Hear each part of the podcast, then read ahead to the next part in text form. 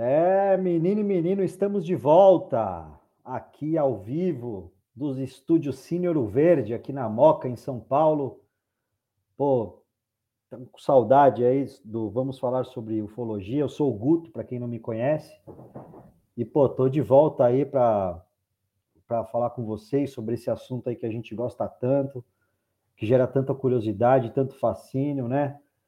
É, fiquei com saudade do canal, com saudade das pessoas. Aí, infelizmente, por circunstâncias da vida, eu tive que dar uma pausa, mas espero que agora consiga prosseguir com o nosso canal. Vamos falar sobre ufologia e hoje, pô, não podia ser melhor aí, né, cara? O nosso convidado maravilhoso, um amigo aí que a ufologia me deu, grande cara que sempre deu uma força aqui pro canal um dos caras mais sérios que eu conheci nesse meio da ufologia, está aqui com a gente hoje, que é o Marco Leal, vai conversar com a gente sobre. Ele tem ido muito, né? A Varginha aí, pô, a gente acha que o assunto Varginha vai esgotar, né? Que o negócio não tem mais o que falar, mas aparece coisa todo dia. E se tem um cara que vai para Varginha, um cara sério, que vai para lá para colher depoimento, incansável, é o Marcão e o João também, que está sempre com ele, né? A dupla dinâmica da ufologia. E é isso aí. Então, vou chamar o Marcão aqui e vamos falar também sobre o, o documentário aí, o filme, né? Que o, que o Marcão fez aí com que ele com, cooperou com o querido James Fox ali de Los Angeles, Moment of Contact, é um filme maravilhoso para quem não assistiu ainda a gente daqui a pouco vai colocar o trailer aqui. Se você não assistiu, assista, porque ó, que coisa maravilhosa, uns depoimentos inéditos, coisas inéditas, sabe? É para quem gosta do caso Varginha, fascinado no caso Varginha, não tem coisa melhor. Então vou chamar o Marcão aqui para a live. E aí, Marcão, meu amigo. Grande mestre Gutão, tudo bem? Como que tudo você está, meu irmão? Boa noite. Tô melhor agora, né, cara? Aqui voltando Porra, ao canal cara. com você, pô. Não tinha jeito melhor, mano. Pô, eu que agradeço demais você, cara. Foi, eu fiquei muito feliz na hora que você falou que ia voltar com o podcast, que é o podcast de muita qualidade na ufologia brasileira. Você dá voz aí para vários pesquisadores de campo, você faz um trabalho sensacional e já estava sentindo falta aí do Vamos Falar de Ufologia, Nossa, né, Gutão? É um prazer aí estar tá podendo ainda, é uma honra estar tá aqui com você aí na volta do, do podcast aí. Pô, né? Obrigado, cara. E o Marcão, né, cara? Eu tava, eu tava aí há um tempo atrás, né? Eu saí faz alguns meses da Rede TV, estava dirigindo um canal, um programa lá que chama Desce Pro Play. Marcão, porra, foi convidado Desce Pro Play, né, cara? A gente conseguiu ali antecipar um pouco o, né, o, o lançamento do filme, né, cara? Tivemos depoimento do James lá que ele mandou exclusivo. Pô, foi um programa legal, né, cara? Puta, foi sensacional, foi, foi muito bom. Agradeço você mais uma vez até por, pela oportunidade, porque é, a maioria das pessoas no Brasil não, não sabem, né, assim, o grande público sobre o documentário, porque infelizmente ainda a gente depende das plataformas de streaming aqui no Brasil. É, lá nos Estados Unidos está fazendo muito mais, é, assim, vamos dizer assim, sucesso, né? Porque está sendo bem repercutido lá e tal, pela Amazon Prime, Apple TV. Aqui no Brasil o pessoal tem acesso por esses links. A galera reclama demais que não consegue acessar, porque geralmente as pessoas vão acessar no Amazon, na Apple do Brasil, só que uhum. na verdade o link é americano. Então, com aquele programa do Desce Pro Play, é, nossa, cara, deu um up, porque vocês fizeram uma edição muito boa com partes do documentário então surgiu assim bastante interesse, inclusive por parte do pessoal que não é muito ligado à ufologia, né? É outro então, público, né, cara? E você fez um trabalho fantástico de direção lá no, porque tinha vários convidados, várias Sim. pessoas. Foi show Pô, de obrigado, bola. Cara. E né, o, o, legal, né, meu, que a gente não, de repente, agora que tá, é, pô, que agora a internet é uma febre, né? Os streams são uma febre né, novas plataformas, né, cara? A TV aberta ela ainda tem um alcance muito grande, é, cara, principalmente para o interior do Brasil, né, meu? Eu ficava muito feliz e a gente até conversou isso depois, que, meu, porra, gente do interior do puta, da puta que pariu do Brasil entrou em contato, assim, e eu recebia muita mensagem de gente do interior do Brasil, cara, oh, assisto o programa, legal. Você mesmo falou, porra, Guto, meu, tem gente de um monte de lugar que às vezes a gente não imagina que a gente chega, cara. Isso é muito uhum. foda, assim, é o alcance da TV aberta, né? Apesar da, da, internet, ainda é um negócio, porque assim, o Brasil é um país né, pobre, e o poder aquisitivo das pessoas ainda, pô, ainda o cara não tem uma internet legal, né, no interior, né? Não tem um celular legal, de repente o cara pode assistir, que ele pode participar. E a TV ainda né, faz essa, essa diferença. Eu até separei aqui, Marcão, para o pessoal, um, momento aqui lá do, do Desce Pro Play aí para mostrar tua participação, cara. Pô, sensacional, valeu. valeu a honra aí, o prestígio. Vou, vou colocar para quem não viu aqui, é um pedacinho do, do Marcão ali no, no nosso Despo Play. Quer ver? Ó, peraí, gente. Deixa que a gente está agora fazendo uma plataforma nova aqui, ó, Despo Play, né? Ah! Falei para confiar, Camilota. Apresentação do Murilo e da Camila. Aqui do nada? Não, Murilo, não pode. Não tem como. Gente, tô... olha só. Você... Murilo, eu não tinha visto aqui. Tem um sinal de um convidado aqui então, hein? Produção! O que, que aconteceu? Eu vou te falar uma Vocês coisa. Vocês usaram o, o controle antes da gente? Posso te falar uma coisa? O quê? Eu não sei. Mas tem dedo do Agrela nisso. Ah, Agrela era nosso do Tem dedo do Agrela nisso, família. Nossa. Eu tô sentindo cheiro. Vamos fazer o seguinte? Ah. Vamos descobrir logo que eu odeio ficar no mistério. Eu também. Vamos? Muito bonita. Você tá pronta? Eu Isso aí tá comigo, hein, Marcão? Tá na então minha vamos lá, Camilotita. Tá na hora, convidado de hoje, o Desce Pro Play. Olha o Marcão aí, ó, abduzido. Nossa! Seja bem-vindo, meu querido, a lenda da ufologia, Marco Leal, Camilota. Maravilhoso, eu tava sentindo que isso aqui era... Mas você foi falar com, com a Grela, não é possível. Você conhece, depois você vai conhecer um pouco mais da Grela, que a Grela ele aparece na hora que ele quer, quando ele tá afim. Marco Leal, que prazer imenso tê-lo no nosso programa. E, cara, esse negócio de ETs pra mim, eu vou te falar que eu tenho essa conexão e não tenho essa conexão, né? Porque eu nunca consegui me conectar com eles. Mas antes eu quero me conectar. Aí é Camilota, cara. Puta, cara, querida. Sensacional, queridono, Murilão, a Camilota, hum. porra, sensacional, cara. Foi um momento. E como você disse, cara, depois desse programa, né, reprisou algumas vezes, cara, entrou galera em contato, tipo assim, lá do norte do Brasil, galera do Pará, do Acre. É, e achei fantástico, assim, né? É, cara, do alcance que, alcance, que, tem, né? Muito doido. Eu queria mandar um abraço aqui, ó, pro pessoal que está aqui no, no chat, Carlos Oplarchos, Vinícius Pacheco, Rafael Henrique, o Tirso, quem mais? Zumira, uh, Mari, Mirante Mate, olha o Mirante Mate que sempre participava, Jussier Brito. Muito bom ver o retorno, vamos falar sobre ufologia, acompanhei desde o início. Pô, legal. Olha que legal, cara. Jardim do Seridó, Rio Grande do Norte.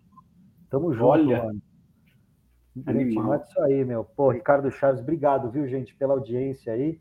Tá, é só aí, eu vou tentar, cara, porque assim, como faz tempo que eu não faço aqui o nosso podcast, eu vou tentar subir ele no, no Spotify, aí então procure depois que ele que a gente tiver exibido ele, que eu vou dar um jeito aí de colocar lá no. Agora no, no Spotify dá para colocar em vídeo também, né? Muito legal.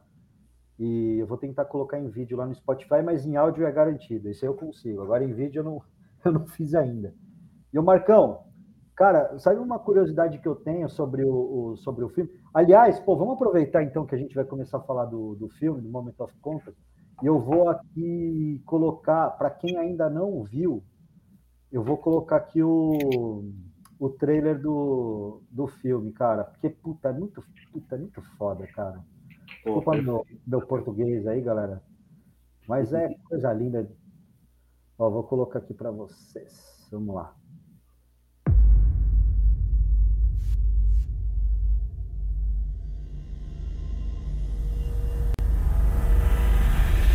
Ô Marcão, se tiver alguma parte aí que você quiser comentar em cima, fica à vontade, tá, cara? Ah, é beleza. Legal, né? A gente fazer, de repente, até um react nesse. Nesse trailer. Esse trailer, né, meu? Que pode, pô, pô, essa aí foi uma coisa difícil de conseguir e tal, não sei o quê. Pô, Sim, com ah, certeza. Show de bola. Aqui. In 1996, the people of Varginha, Brazil, witnessed a UFO event that would change their lives forever. Só que ele planava, ia perdendo lentamente a altitude e ia caminhando. Call it another Roswell, if you will. It is a crashed vehicle that had beings on board. Mas que eles não poderiam admitir a verdade, a população ia entrar em colapso. Nada temos a esconder. Finally, the facts will be revealed. The Virginia case is considered the most well-kept secret oh, in the military circles of Brazil. My objective here is to put some clarity on what took place in Varginha, Brazil, January 1996. Dois seres extraterrestres foram capturados depois posteriormente. Ô Marcão, deixa eu te fazer uma pergunta, cara, antes que acabe Sim. o trailer aqui. Até o pessoal aqui do Contatos Imediatos. Marcão, pede para não colocar o trailer que vai derrubar a live, como fez com a minha, é arriscado. Estou me arriscando aqui, vamos ver o que acontece. Ô Marcão, ah, sim. É, cara, desses personagens aí, cara, vamos assim dar um mini spoiler aí para quem não assistiu. Eu, eu, acho que quem é da ufologia, quem gosta de ufologia, assistiu. Mas para quem não assistiu, cara, qual que foi o personagem aí que vocês foram atrás que foi mais difícil de chegar assim, né? A, a, a não ser o, o nosso querido parceiro do Xerez lá, que não quis nem papo, quase deu uns tiros em vocês. Mas, quem que quem que você considera assim uma, um personagem chave no, no, no, no filme que você falou, puta, esse foi foda, a gente conseguiu, sabe? Uhum. Legal, Gutão. Então, várias pessoas ali, testemunhas civis, né, colaboraram novamente. Agradeço a todas elas, mas assim, o mais difícil, como você perguntou, foi o militar X, que aparece né, no, na parte ali do meio para frente do documentário, porque ele foi uma pessoa assim que não queria saber de, da entrevista novamente. Ele foi um militar da, da Escola de Sargento das Armas, da ESA, que ele teria feito a retirada de uma das criaturas no dia 22 de janeiro, né, por volta das 17h30, 17 horas, 17h30, do Hospital Humanitas. E esse depoimento ele foi é, conseguido na época, né, em confiança dos ufólogos, os principais ufólogos que pesquisaram o caso na época foi o Birajara Franco Rodrigues, o Vitório Pacatini, o Claudir Covo, o Marco Petit, né? Então o, o, o, Vitório Pacatini ele conseguiu assim convencê-lo a vir e gravar um depoimento naquela época, no dia 4 de maio de 96, onde é descrito, né, onde ficou na história aí a, a famosa re, reunião do 4 de maio, que veio várias, é, várias mídias, várias pessoas da imprensa do Brasil inteiro lá na, que era no escritório do Birajara, onde eles é, arrumaram aquela coletiva de imprensa, e bem hum. nesse dia que tava, tinha muitos ufólogos. Ô Marcão, é... desculpa te interromper. Sim. Como é Sim. que vocês conseguiram, agora que eu vi recentemente, a, a, ao Pacatini voltar a falar, cara? Porque ele tinha sumido por anos. Até a gente fez umas lives no, no, no, no começo do Vamos Falar sobre Ufologia. Pô, cadê ele? O cara foi comprado né? O exército comprou o cara, né? Cara, o que, como é que vocês conseguiram fazer esse cara voltar a falar? Ele, ele até ajudou vocês no documentário? Então, isso foi uma coisa do universo, né? Muito incrível. É, porque, assim, antes do documentário, eu tentei, eu tinha um e-mail do Pacatini, a gente já tinha conseguido contato com ele via e-mail, através de João Marcelo, é, para que ele autorizasse uma, algumas imagens que, que se tinha da época para o programa de carona com os OVNIs, né, apresentado pelo grande irmão Fred uhum. Morse, lá do History Channel. Então, uh, como a gente fez um episódio de Varginha, foi o primeiro contato diretamente com o Pacatini, assim, que ele autorizou é, as imagens que a gente tinha da época, mas que ele não viria mais a público falar sobre o caso e tal. Isso foi, acho que foi em 2018. Uhum. Depois que lançou o documentário, universo parece que preparou assim uma coisa muito doida. Eu estava lá em Varginha, né, eu fui conversar com o pessoal da prefeitura e aí o secretário de turismo falou assim para mim, falou só entrou em contato um rapaz comigo aqui, em contato você conhece Vitório Pacatini? Eu falei Porra. o quê? Eu falei, quê? Vitório Pacatini, como assim, né? Entrou em contato. É, antes, antes disso, a gente tinha, a gente ficou sabendo que ele tinha é, participado de uma é, não sei se foi de uma conversa, de uma live com um repórter da cidade de Varginha. Então a gente sabia que ele já estava de volta no circuito.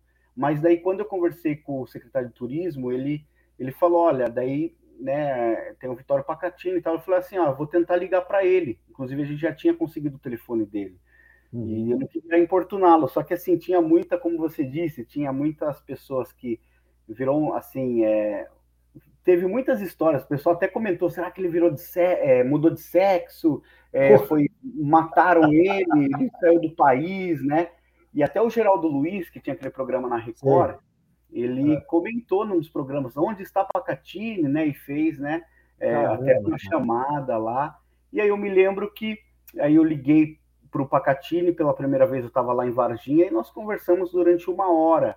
E aí ali do momento, inicialmente, acho que ele não sei se ele queria vir muito a público.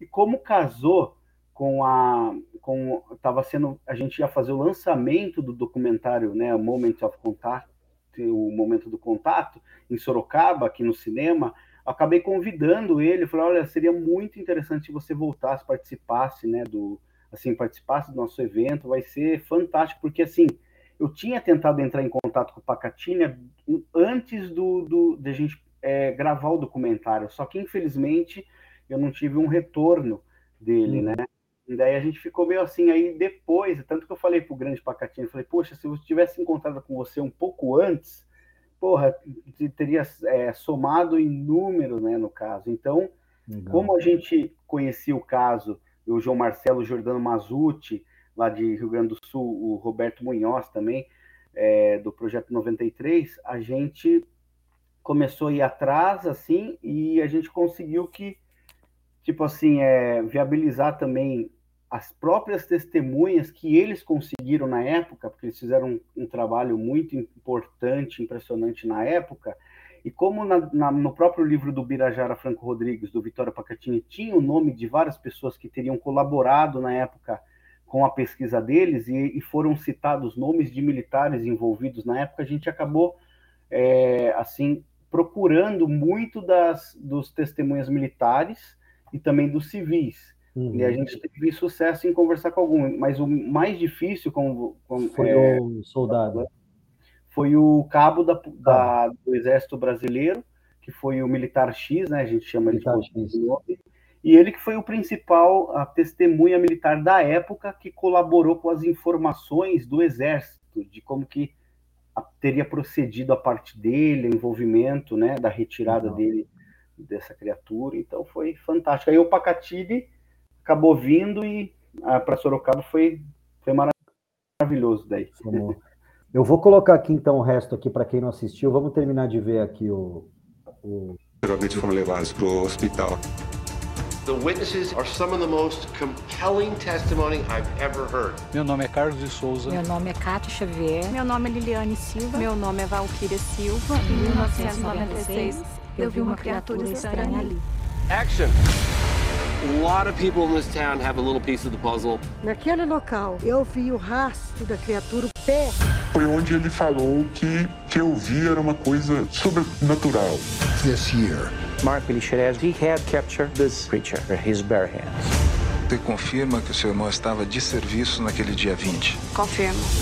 After he captured the creature, he developed this infection that wouldn't go away. Foi pro CTI de manhã, 7 horas da manhã, 15 para o meio-dia ele veio a óbito. This can no longer be covered up. They might shoot us because we're on the property. Aí os caras quase tomaram um tiro aí. para quem não viu, foi aí que eles quase tomaram um tiro, tá? E ó, para quem está assistindo a nossa live, o Marcão, a gente vai falar depois ainda sobre o que está acontecendo no caso Varginha, que ainda tem novidades sobre o caso Varginha. O Marcão estava lá ontem, essa semana, e ele tem muitas novidades sobre o caso, então fica aí que vai rolar mais coisa. Então vamos terminar de ver aqui o trailer. Então eu só quis parar aqui para mostrar que foi aqui que eles quase tomaram o tiro. Esse cidadão aí que está na janela. This can't be denied bateram na porta. E aí falaram para mim. Ficar quieto. Se qualquer um ia sofrer uma punição muito severa. This was proof. We pull this off. It'll be the most compelling testimony revealed. Of contact. Aqui, ó. Foi aqui. This is a level of confirmation that only. Marcão. Sim. O depoimento desse cara também é impressionante, né, cara? É, o Carlos de Souza. Ele se emociona muito, né, meu? é, ele se emociona, né? O, como eu disse, é, na verdade as pessoas até teve muita gente que ainda não acredita no depoimento dele, manda, ah, mas por que vocês colocaram ele no documentário e tal?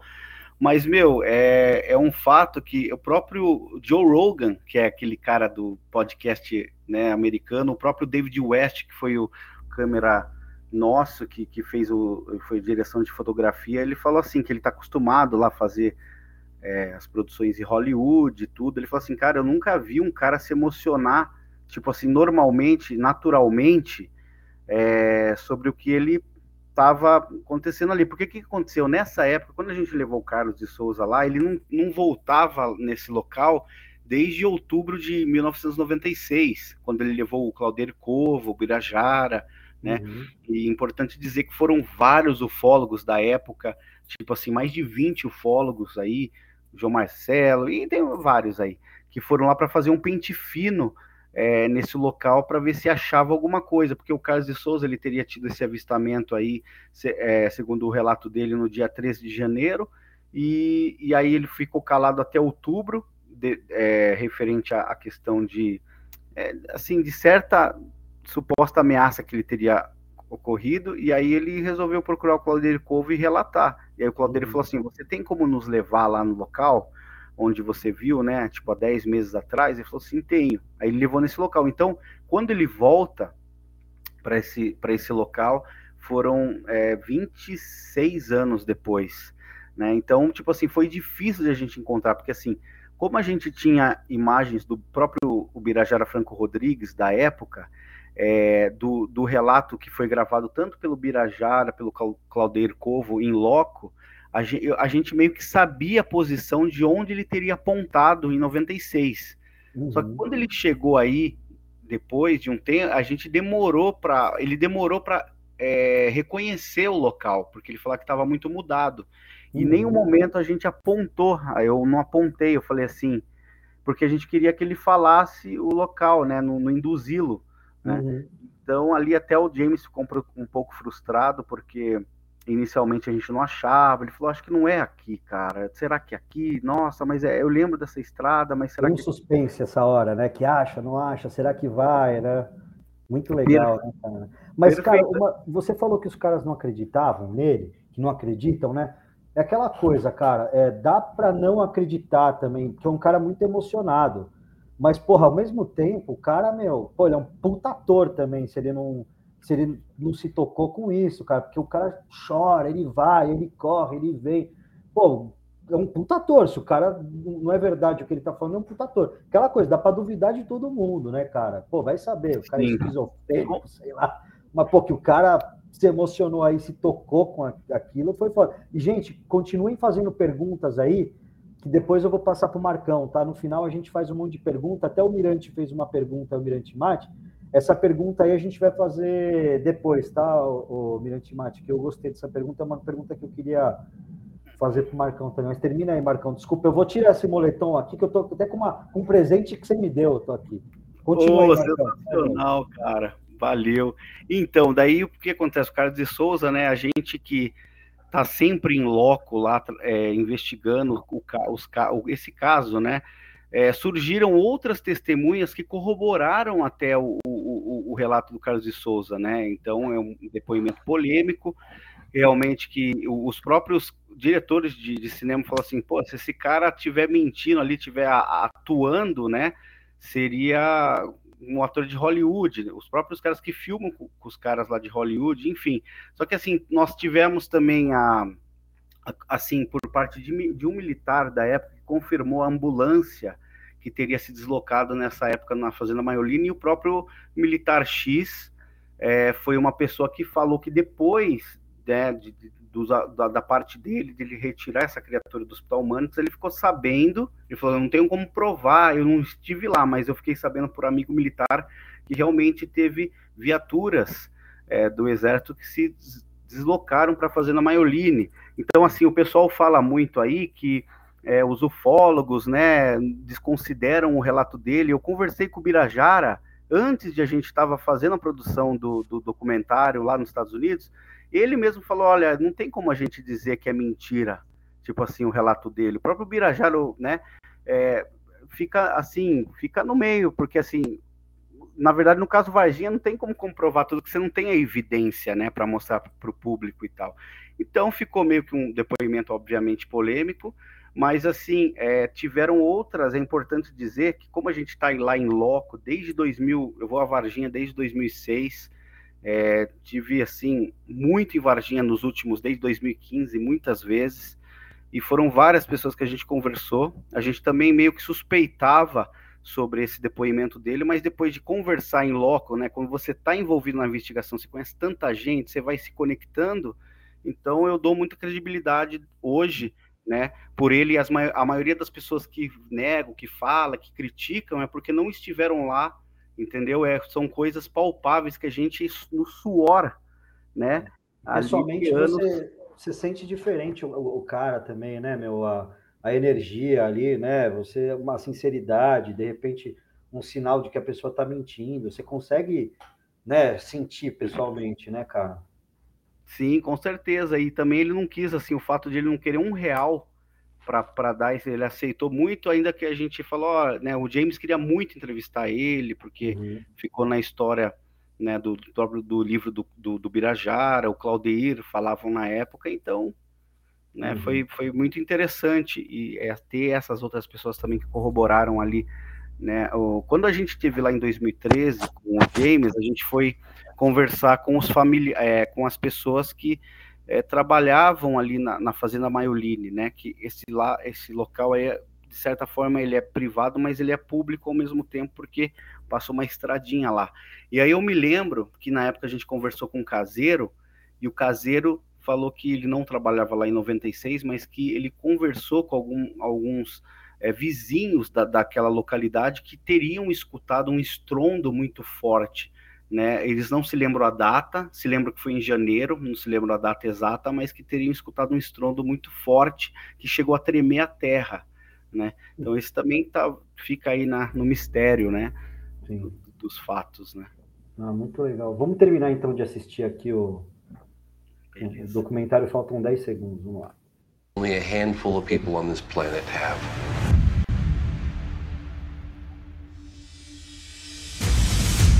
É isso. Era só o crédito que faltava. Ei, Marcão, ó, pessoal, depois eu vou, para quem não assistiu, quer assistir, depois eu vou deixar o, o link aqui que o Marcão vai me passar para assistir. E, gente, para quem tem a conta da Amazon Prime e de repente só pode assistir na Amazon americana, usa um. Como é que chama lá aquele negócio que você coloca, que você você entra, um proxy, né? Você entra lá no, no site lá para o proxy, coloca que você é dos Estados Unidos e entra na tua conta da Amazon que ela aparece. Aqui é um processo mais difícil, tem que baixar o negócio, mas hoje tem bastante site grátis aí que você consegue através do proxy, mas vamos ver se o Marcão descola um link legal para a gente assistir aqui, cara. Mas, pô, Marcão, é. Meu, uma curiosidade que eu tenho também, Marcão, como é que o James chegou em você, cara? Como é que foi esse primeiro contato que você aí é, conseguiu a, o, o, a confiança dele, né, para ser tipo um, ser um representante dele aqui, né, cara? Como é que como é que começou isso aí, meu? Legal, Gutão. Então, isso aí foi em 2011, quando teve um evento de ufologia é, é, organizado pela revista UFO lá em, em, é, em Peruíbe. Então, o Geva é grande, Geva, né? Faz, tá fazendo muita falta aí pra gente.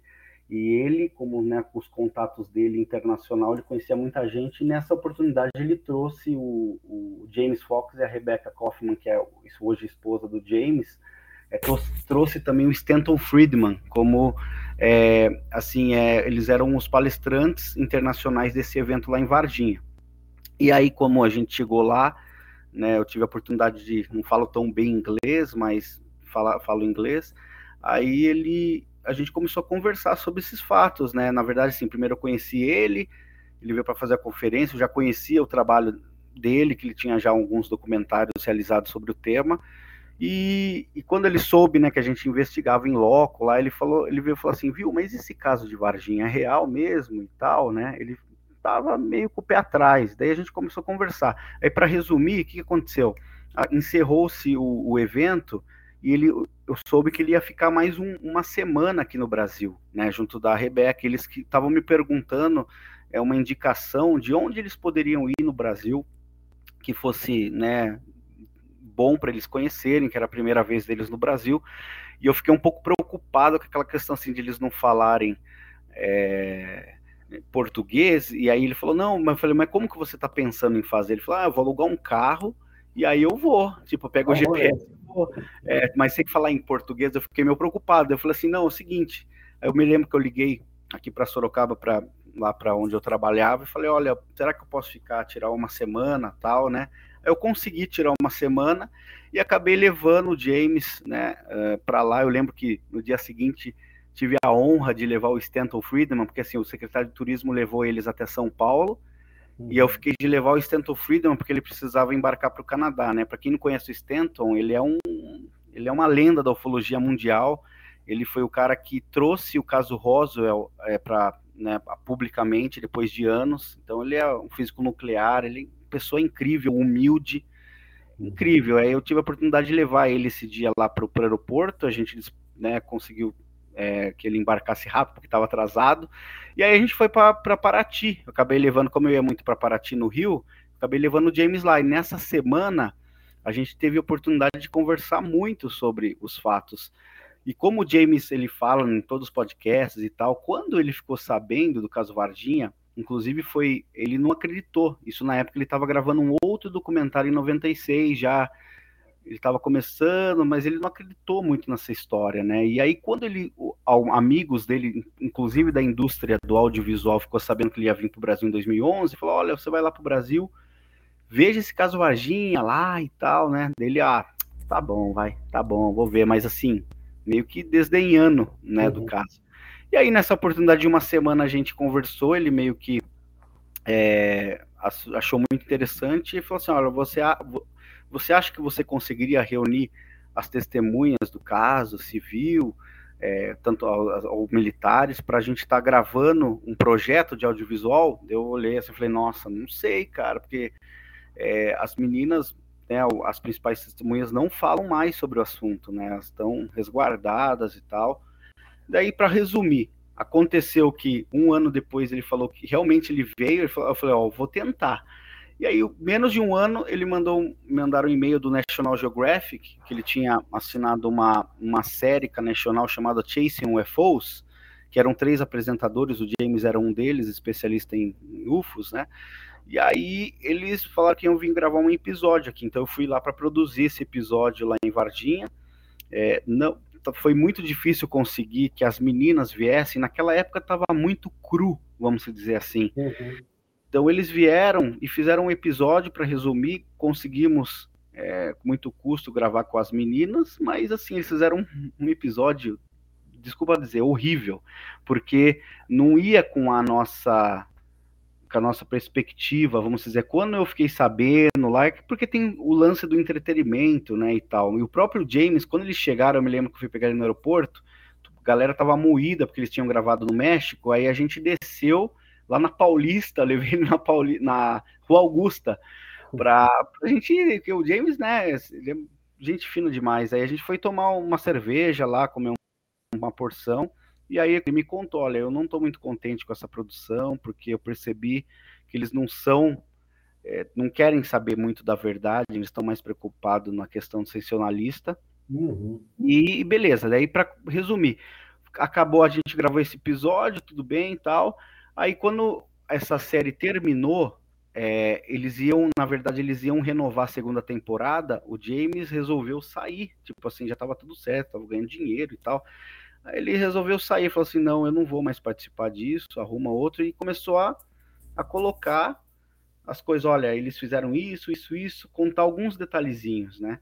Do que teria acontecido, e ele acabou saindo, pediu para sair do documentário. Eu lembro que o produtor, quando cheguei lá um, uma vez, ele falou para eu conversar com, com, com, o cara que era o diretor, né? O, o, o, cara que era um dono da companhia lá que prestava serviço para a National Geographic.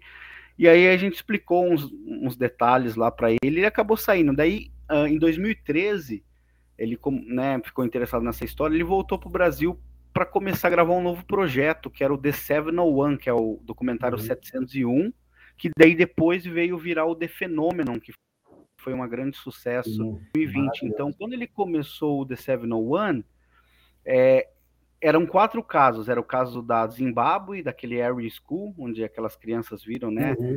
Marcão, deixa eu te interromper. Pessoal, quem quiser mandar perguntas sobre o documentário filme, que é essa primeira parte do nosso papo, pode mandar, que aí no fim do, dessa primeira parte eu, eu pergunto ao Marcão e depois a gente vai falar sobre o, o que ele tem visto em Varginha. Mas a primeira parte do nosso papo, que é o, o documentário o filme sobre Varginha, quem quiser tiver dúvida, o Marcão, é, terminando o assunto, eu já taco o pau para ele, tá?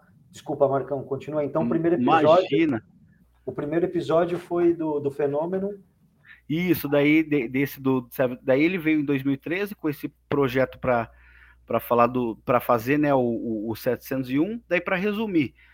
Acabou que foram anos se passando eu tive a oportunidade de conhecer o João Marcelo e depois o Jordano Mazuti, a gente fez uma aliança, vamos dizer assim, a gente começou a pesquisar em loco,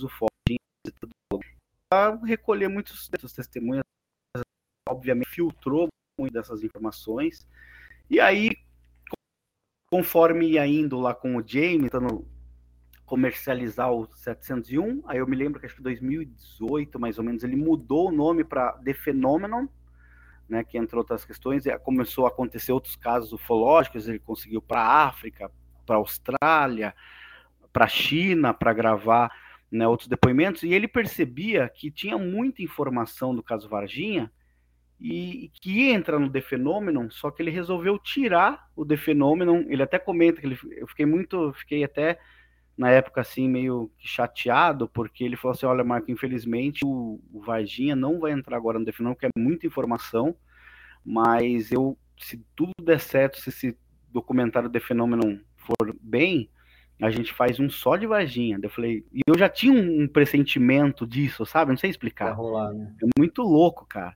Antes, até eu até achei, falei, isso, isso aí não vai entrar no The Fenômeno, né? Porque tava acontecendo muita coisa. Daí o que, que aconteceu? em 2020, com, a, né, com, com aquela pandemia, o que, que aconteceu? É, é, ele acabou, o, a, a, a Marinha norte-americana veio dizer que, né, aliás, eles revelaram três vídeos da época, ficou muito famoso no mundo inteiro.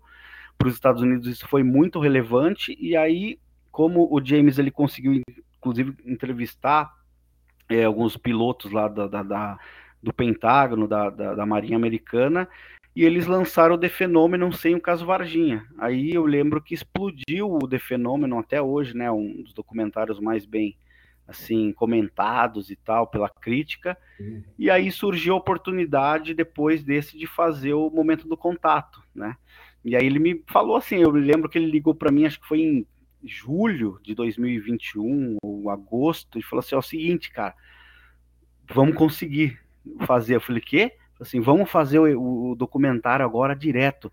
Daí eu tava já em pesquisa, sempre alertando ele com o João, com o Jordano, a gente, cara, daí foi assim, não, beleza, ele falou assim, então você acha que consegue? Eu falei, vamos embora, vamos conseguir. Aí eu fui, eu lembro, para Varginha produzir, né, daí, né, profissionalizar um pouco mais as uhum. questões que a gente tinha, e aí aconteceu, cara, eles vieram para cá e nós gravamos em três semanas e meia, mais ou menos, o documentário. Legal.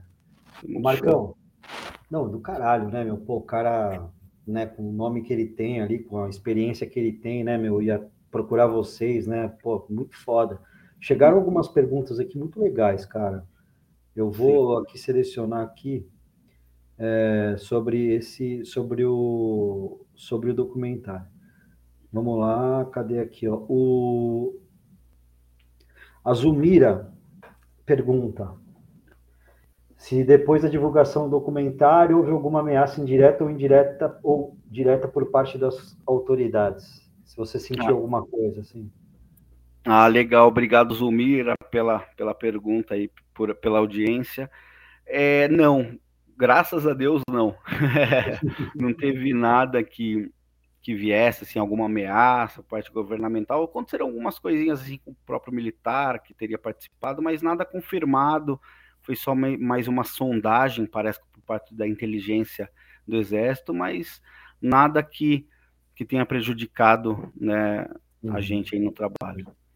Agora a pergunta aqui dos contatos imediatos. Marcão, por que o James não colocou no documentário a parte do zoológico? Para mim, aliás, para quem me conhece, me ouve aí, é, é um dos negócios que eu mais gosto. Essa parte do zoológico, para mim, é o, é o, mais absurdo que aconteceu, é o, é o lance do zoológico da senhora e da morte dos animais, né? Pra, por que, que ele não colocou? Foi por causa do tamanho, ele teve que cortar ali, ou foi decisão dele mesmo?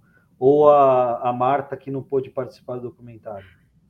É, então, eu lembro que, né, eu até falava com ele lá, quando a gente estava montando, ficamos oito meses montando esse documentário, ele falava, ó, oh, tem que colocar parte do zoológico, né, porque é muito, né, assim, contundente e tal, teve, a gente teve acesso a outras informações do, do zoológico que nunca foram publicadas e tal, e aí ele falou assim, cara, beleza, vou colocar, só que daí, conforme foi indo, era tanta informação, por exemplo, teve umas coisas no, no final, quando o pessoal chega no letreiro, tinham entrevistas incríveis, por exemplo, com o Liberi, Carlos Liberi, que foi um, ele era tenente da, do, do Exército Brasileiro e que ele, é, na época, servia em Campinas, ele soube de informações de Campinas, aí nós tínhamos outra entrevista com um cardiologista, médico lá de Varginha, fantástico, que foi confidencializado a ele, por um outro médico grande amigo dele, que é o famoso é, nefrologista Fernando Eugênio, que ele teria visto a criatura e ele teria confidencializado ao, a esse médico amigo, né? Então tinham várias entrevistas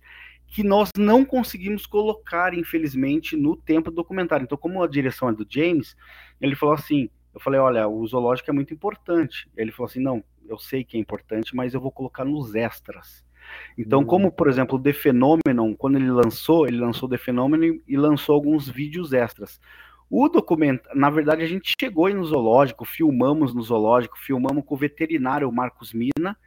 E para quem não conhece, eu não sei se está disponível no box lá do, do Amazon Prime Video, da Apple TV, era para estar lá. A gente tem esses, esses extras que entrou com, como documentário, só que entrou como vídeos extras. Então tá lá para quem a maioria das pessoas não sabem, mas nós temos sim a parte do zoológico em vídeo extra, né? Legal. É, isso também, bom, então é, também tem a ver com uma pergunta aqui, porque assim, gente, é, para quem não conhece de repente o mundo do audiovisual, infelizmente, às vezes a gente tem que cortar algumas coisas importantes, sabe? Porque tem um, um, limite ali de tamanho de filme, de documentário, de repente se o cara vai distribuir no streaming, tem um limite que ele precisa entregar, né? Eu não sei se foi por causa disso, mas é, infelizmente, é, tem coisa que tem que sair, cara, e às vezes são coisas que são importantes, mas é tanta coisa importante que, que tem que né, dar uma... É, é foda. E aí tem a ver essa pergunta aqui do Rodrigo de Macaé, né, uhum. né, que, com a quantidade de material que vocês têm, ó, por favor, pergunte Marcão se o James tem interesse em fazer o documento não, desculpa, eu viajei. Fui numa outra pergunta, desculpa, galera. Ah, quem fez a pergunta aqui que tem a ver com isso? Com o material que você tem? Cadê, cadê, cadê? Eu vi que tinha uma pergunta. Porra! Isso aí, ouviu? É, aqui, ó, foi o Rafael Henrique. Sim. Quando vai sair a segunda parte do documentário? Com esse, né, com esse vasto material que vocês têm, de repente vai ter uma parte 2 aí, né, cara? Tem aí uma, uma, um plano? Você sabe se o James tem uma, uma intenção? Então, é, até falei com ele essa semana, falei agora com ele, tem uma hora atrás, mais ou menos, com o James, mas eu falei, até falei, ó, porque o que, que aconteceu? A gente foi para eu e o João Marcelo, a gente ficou quase 20, 20, mais, na verdade, mais de 20 dias no, lá em Varginha agora, uma correria lascada e, e a gente conseguiu recolher dois depoimentos de dois médicos. Na uhum. verdade, eu já havia conversado com o Dr. João Janini em 2021. Ele nunca tinha conversado com nenhum ufólogo ainda. Eu me lembro que fui no apartamento dele. E ele era para ter entrado no documentário, né? Mas aí aconteceram outras coisas por causa do tempo que você falou do audiovisual, a gente não conseguiu. Uhum. E aí o que acontece? Só que naquela época, o Dr. João Janini, ele tinha uma versão sobre os fatos. Agora parece que ele deu uma, uma estudada melhor, vamos dizer assim, nos, nas análises e conclusões dele, e ele veio dar uma nova entrevista. Ele falou pela primeira vez, assim, vamos dizer, nos deu um relatório que vou, vou resumir aqui. Basicamente, ele falaria que possivelmente realmente o Marco poderia ter tido um, um contato com um ser que vinha, que essa bactéria que teria ocasionado uma infecção no marco, que ficou atípica, né? É, teria, assim, é, poderia ter vindo do, do, da unha do ET, né? Uhum. Que ele uhum. comentou. É, e aí, é pela primeira teoria, né?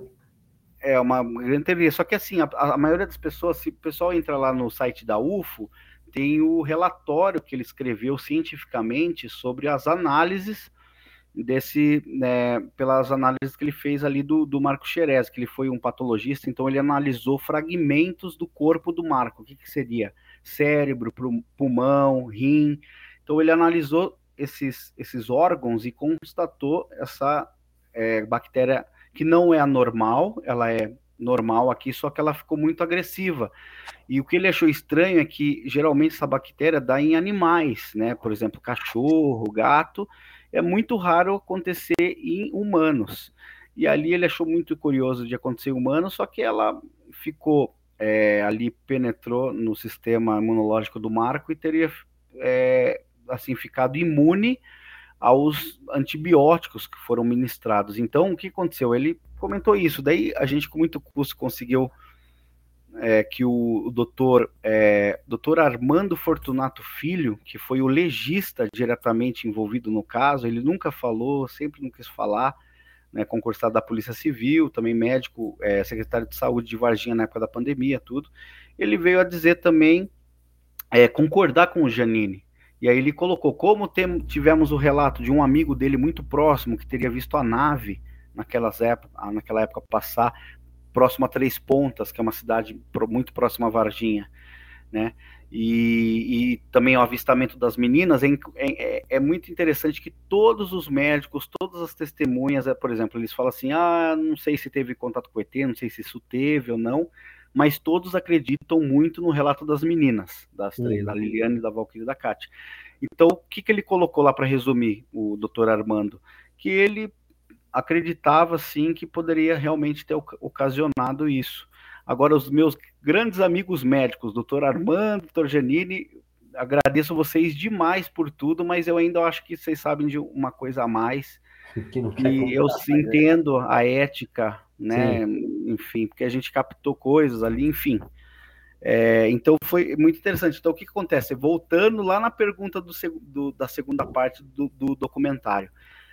Como essas novas, é, parece que encorajou o documentário, parece que encorajou algumas outras pessoas a virem falar, inclusive da área médica, que trabalharam lá no hospital regional na época, a gente conseguiu coisas muito interessantes nesse último, nesses últimos 20 dias, a gente vai divulgar daqui para frente se tudo der certo. E Legal. então uh, eu até comentei com ele, será que vai ter uma segunda, um segundo parte do, do momento do contrato? Não sei, não sei ainda, vai depender muito. Ele, ele tem divulgado muito esses vídeos que a gente tem recolhido a pedido dele, da Leslie King, que é uma outra grande pesquisadora americana, né, do, dos fatos. É, ele tem divulgado muito em podcast, né? a gente ali com as nossas limitações, a gente grava as entrevistas meio limitado, não como profissional, como cinema, uhum. mas ele tem utilizado, mostrou no Joe Rogan, mostrou Porra. em outros podcasts grandes. O cara foi no Joe Rogan falar, né, cara? Pô, puta exposição foda. E o Marcão, aí o, o Mirante fez uma pergunta, o Mirante Mate, ele pergunta como a como, deixa eu colocar aqui, como a comunidade ufológica dos, dos, Estados Unidos e da Europa receberam um documentário sobre Varginha do James Fox. Até isso, né, cara? Pô, para um cara do nível do, do Joe Rogan convidar o James é porque foi foda, né, cara?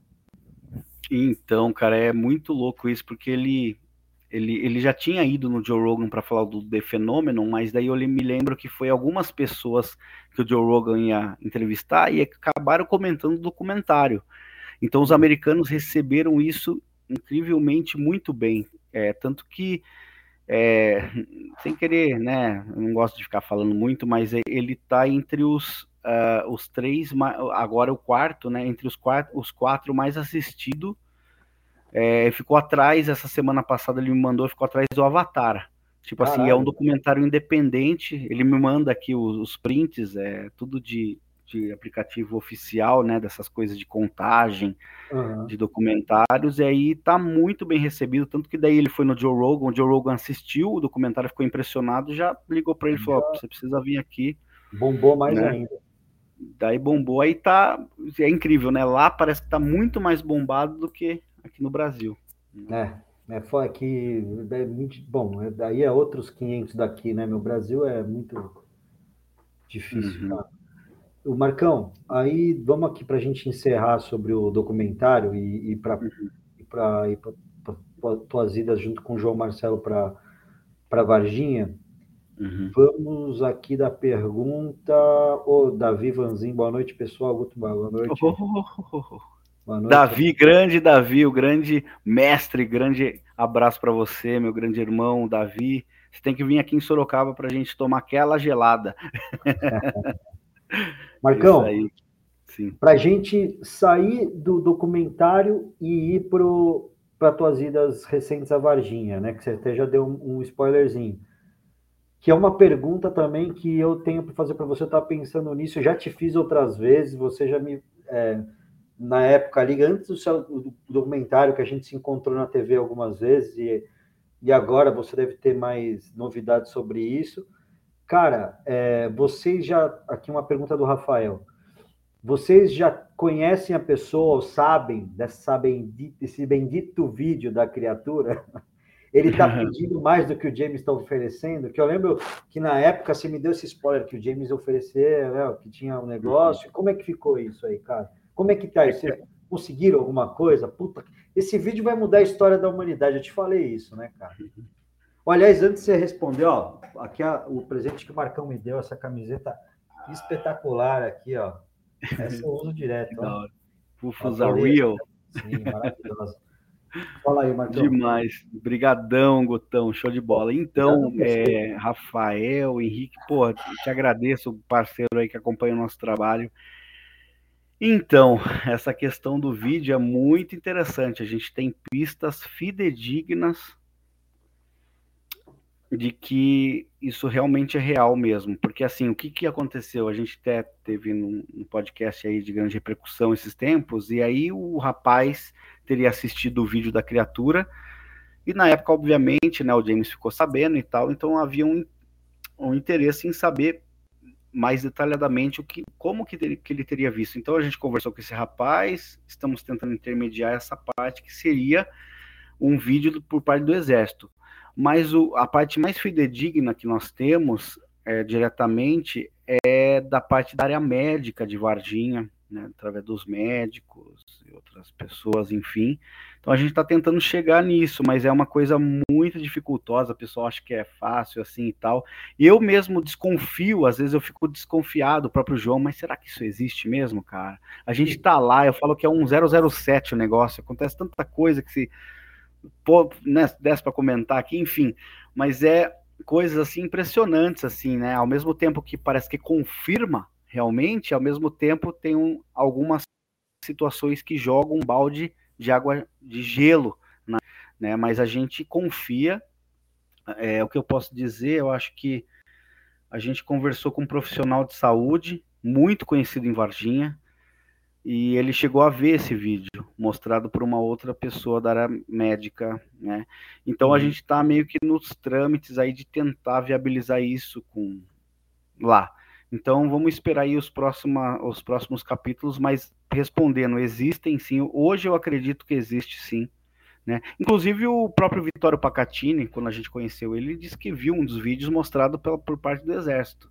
Né? O Vitório viu? E o Vitório chegou a ver em 2012, segundo ele, né, esse, esse, esse, vídeo, até o Roberto Munhoz do Projeto 93 fez uma, fez uma reconstituição incrível, assim, em 3D, né, uhum.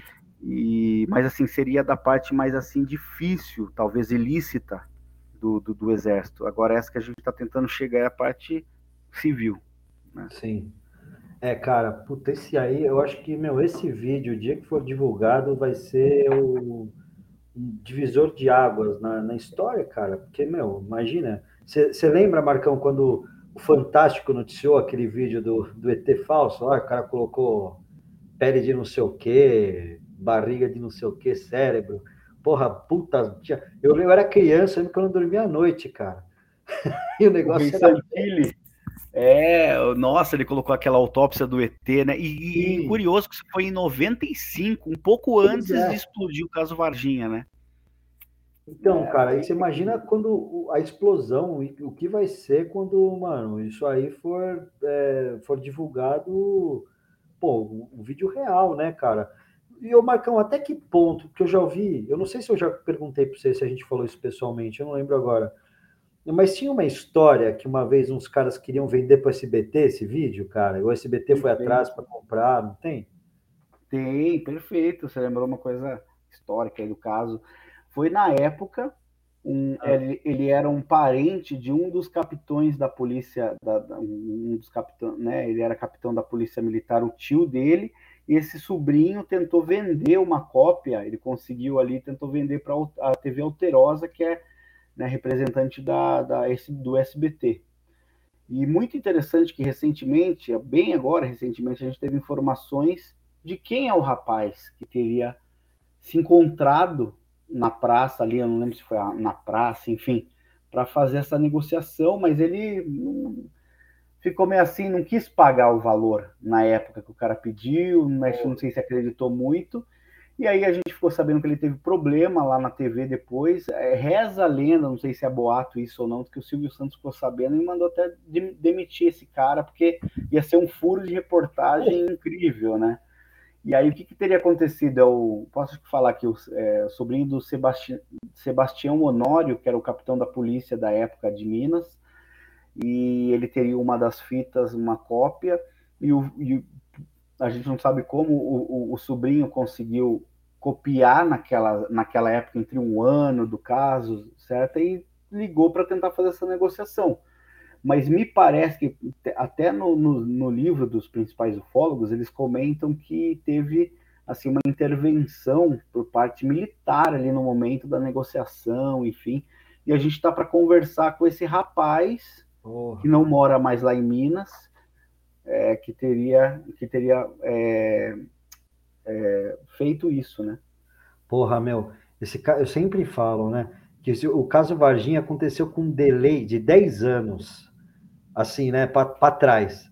Porque se fosse hoje, meu, ia ter selfie com ET, ia ter essas cópias, na, todo mundo ia ter vídeo disso aí, cara. Foi um 10 aninho aí, 10 anos não, né, cara? Até 2000, 2000 e pouquinho aí, o cara já ia ter, pelo menos naquelas, aquela, naqueles Nokia aí, já ia ter umas fotos dos ET, esse vídeo ia ter espalhado pra cacete. Que pena, né, meu? Puta, por, por pouco aí. Porque, mas isso, eu, eu tenho fé que você vai conseguir, cara. Vocês. Uh, vocês, o universo vai retribuir esse esforço que vocês têm, cara, porque vocês são os caras que vão atrás, que sabem. E eu quero fazer aí, ó, se você, de repente, você que tem esse vídeo e está assistindo a gente, não agora, mas esse vídeo vai ficar para a posteridade aqui, porque vai ficar salvo no YouTube, nos, nas plataformas de áudio. Mas, porra, meu, dólar tá 5 para 1, meu amigo. Entendeu? E o valor que você vai receber, que é um puta valor convertido em real, você não, eu acho que dependendo do teu estilo de vida, você não vai precisar trabalhar mais. Mas, pô, o valor para a humanidade, cara, isso aí vai, vai, vai mudar tudo, meu amigo. Você vai fazer parte da história, meu. Entendeu? Libera essa porra logo, para de nem A gente nem liga muito para dinheiro, que é. pode ser hipócrita o pessoal falando, mas não é, cara. É, é... Como eu queria que esse vídeo aparecesse, entendeu? É muita coisa, é esse caso ele é um incrível, assim, de, de... Quanto mais você vai, que eu falo pro João, porra, a gente ficou 20 dias lá. Aí surgiu mais coisas para a gente averiguar, e a gente nunca, toda vez que é assim, há anos, entendeu? Quanto mais a gente mexe, parece que mais vai é, ligando outras pessoas que tem que entrar em contato e tal, e a gente também depende do recurso financeiro aí para estar tá fazendo isso, né? Sim, cara. E a gente tira do nosso bolso para praticamente fazer essas pesquisas, né? Mas, ô Marcão, é. sabe que eu acredito? Que assim, as pessoas envelhecem. Uhum. O cara que está guardando esse vídeo num cofre, um dia ele vai morrer. E aí uhum. vão abrir esse cofre. E aí, pode ser que isso vaze, tá ligado? Eu tenho muita. Pô, o que será que esse, essa fita VHS que o vovô guardava aqui? O que será que é isso? Sacou? que será que é isso que o, que o papai guardava aqui? Entendeu, cara? Porque, uhum. às vezes, a, a, ética militar ou médica que o cara tem de não, é, de não divulgar isso por ética. Às vezes o filho não tem, cara. Entendeu? Às vezes o, o cara pega uma pessoa, não idealista, mas uma pessoa igual a gente que quer ver esse negócio, cara. Sacou? E fala, meu, quer saber? Vamos mudar essa história aí. Vamos botar para fuder e colocar o vídeo aí, cara. Entendeu? É. Porque eu acho que vai acontecer isso, cara. E não tá longe, não, meu. Entendeu? E é, e é isso, vocês estão perto, vocês estão chegando perto. Marcão, qual foi que você soube? Qual é o valor mais alto que você, sabe que já ofereceram isso aí, mano? Então, a gente até foi feito lá, o James Fox ligou para esse podcast lá e falou, foram é, oferecidos aí, se a pessoa se apresentar Hum. E se, pô, eu sou fulano de tal e tal, e falar que, como talvez, dar umas, algumas informações e, e, e, divulgar o vídeo, é 200 mil dólares, que dá um milhão, mais de um milhão de reais, né, cara? O dólar e, de hoje? É, e a pessoa que intermediaria, por exemplo, a pessoa que intermediaria esse assunto, se é parente ou amigo e tal, ele ofereceria 20 mil dólares, que, porra, dá mais de 100 mil reais aí, só pelo intermédio, né? Uma comissãozinha e... dessa? É, e se a pessoa não quiser, nem fale. Imagina, eu ia gastar tudo em pesquisa ufológica, ia para o Brasil inteiro. Porra, mano. Cara, que loucura, mano. Ô, cara, você, um milhão de reais, meu amiguinho, pra você mostrar esse vídeo aí, pô. Libera essa porra. Ou, ou 100 mil dólares se a pessoa é, revelar e não quiser se expor anonimamente. Sim, né? Cacilda, bicho. Mesmo assim, 500, 100 mil dólares dá mais de 500 mil reais, né? Porra, caralho. E então, Marcão, a gente é, ver se chega nisso. E agora, não, pô, vai chegar, cara, mas eu acho que, mano, é... E, meu amigo, aproveita que o dólar tá, tá 5, tá? Que daqui a pouco o dólar pode estar tá 3, hein, meu? É. Pode estar tá 4, pode... então aproveita o dólar aí, porque quanto maior o valor, mais você vai receber e maior você vai perder também, entendeu? Ô, Marcão, me fala uma coisa, velho. É... Agora vamos, eu quero saber por que que você está indo para Varginha com o João Marcelo para caralho. Por que que vocês não saem de lá, mano? Eu quero saber. É, você falou sobre os médicos lá, meu, mas que que tem a, qual que são as novidades de Varginha? Aliás, quem que quer fazer perguntas sobre Varginha pode mandar aí que eu vou fazer no final com o Marcão daqui a pouco. Mas, Marcão, fala aí, o que, que tem acontecido que você pode falar para a gente aí, meu? Que você pode revelar? Valeu, Gutão. Então, na verdade, a gente, tem, a gente tem ido porque tem muitas informações para averiguar. A gente fala que o caso Varginha ele é um quebra-cabeça, o que se conseguiu até hoje, de 40% a 45% de tudo que ocorreu. E a gente percebe que tem muitas pessoas que se envolveram com os fatos, mas que ainda tem um pouco de receio de falar. Por mais que o documentário tenha saído, encorajado outras pessoas, existe muita gente lá, cara, que sabe de coisa, é, civil mesmo, trabalhando no hospital, entendeu? Dessa área médica. O militar, ele é mais difícil. A gente teve até sucesso com alguns da ESA e tal, que comentou, obviamente não quiseram vir a público, só dois que vieram até estar no documentário, mas assim, tem muito mais garimpo, né, para se fazer, sempre aparece. Então, a gente teve lá 20 dias agora, e muita coisa surgiu. E o que eu posso comentar aqui foram né, dos dois médicos que a gente divulgou agora, o laudo deles e tal, e uma pessoa também que é um. A gente vai divulgar nos próximos dias. Deu uma travadinha aqui, Marcão. Ah, tá. Será que voltou?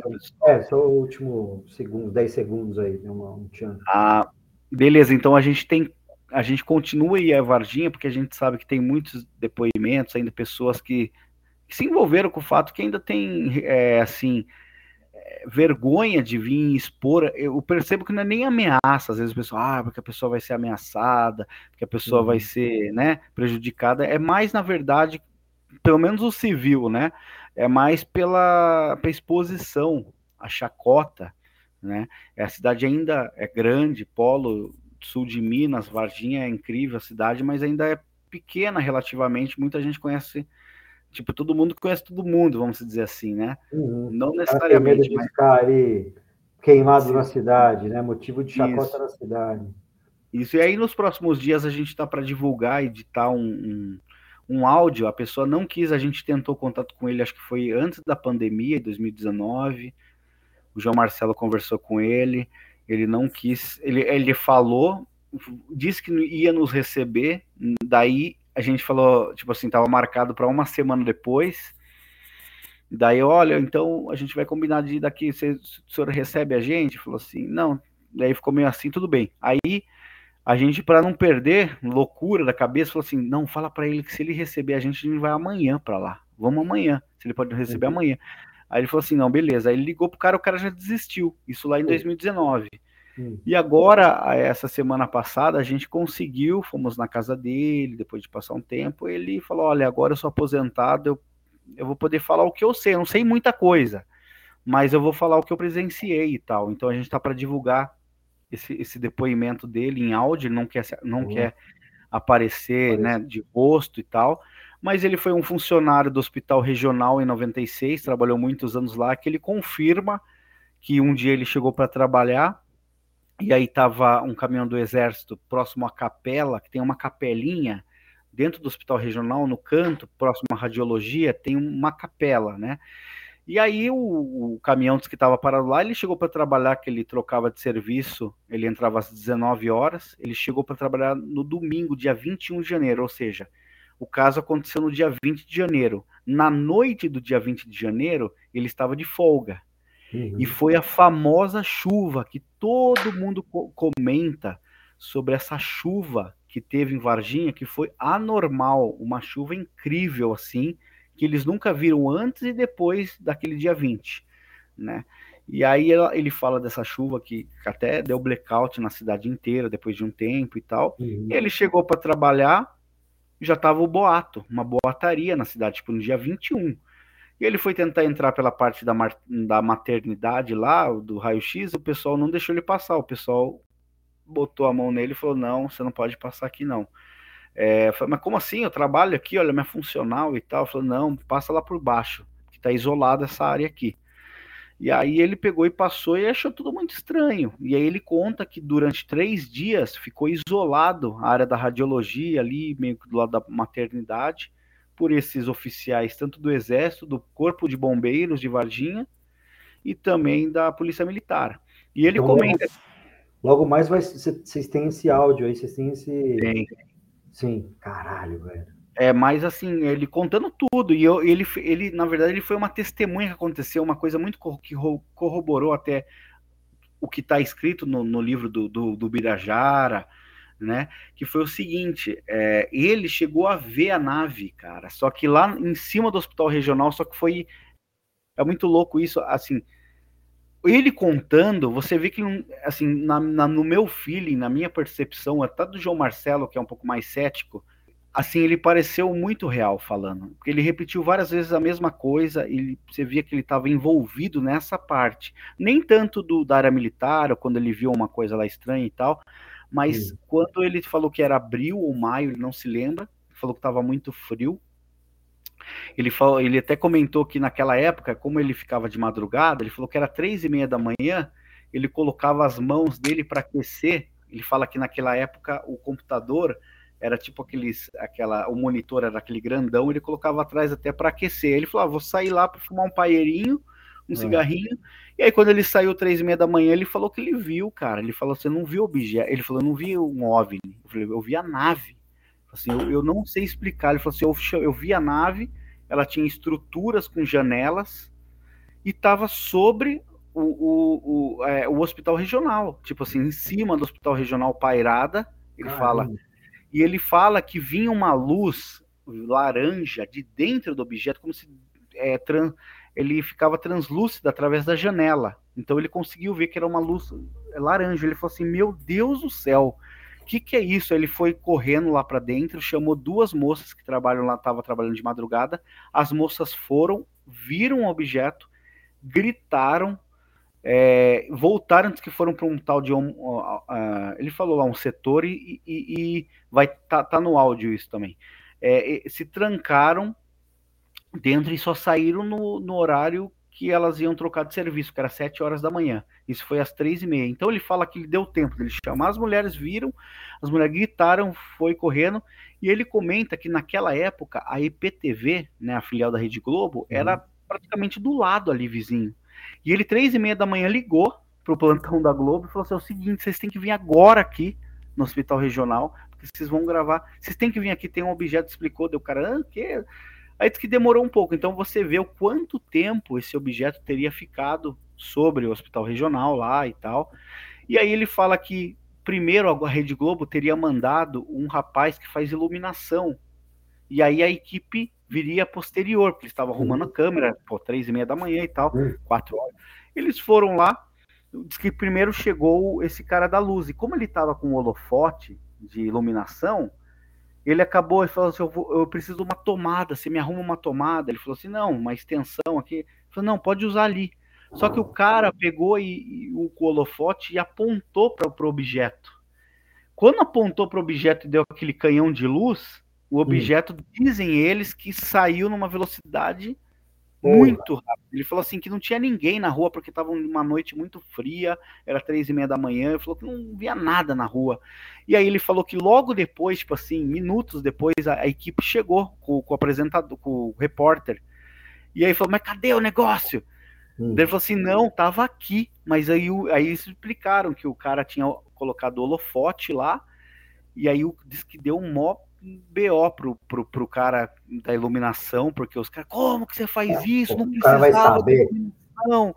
É, mas não precisava de iluminação, você estava aqui rente. Aí, tipo assim, é, teria essas duas testemunhas que agora na nossa volta para lá, ele nos deu o nome dessas pessoas, estão trabalhando até hoje no hospital regional. Elas Caramba. foram é, testemunhas oculares junto com esse rapaz e aí nós vamos conversar com elas, que eles nos deu, falou, pode ir lá, eu não estou mentindo, aconteceu isso. E voltando lá em janeiro, ele comenta rapidamente, vou resumir, que ele teria visto na, no terceiro dia, lá pelo dia 22 de janeiro, acho que foi na segunda, não sei se foi na segunda, domingo, ele que ele não lembra a data mesmo exata. Ele fala que viu o corpo de bombeiros com uma gaiola, retirando uma gaiola da parte da radiologia, onde estava é, tudo né, restrito, é, uma gaiola que tinha como se fosse o. É, não, como se fosse não, era um, um, um, lençol do hospital regional timbrado em azul por cima dessa, dessa gaiola. E aí ele viu quando eles rapidamente tiraram isso, colocaram no, no, no caminhão do corpo de bombeiros. E aí ele ali, como, né, perguntou, mas para onde que vai isso e tal? Tipo assim, perguntou para um outro funcionário e tal, ah, parece que vai para Três Corações. Então ele, ele, na cabeça dele, acredita que aquele momento esse, esse caminhão teria ido para a Escola de Sargento das Armas, lá em Três Corações, para levar esse bicho, porque foi feito algum procedimento que ninguém uhum. soube.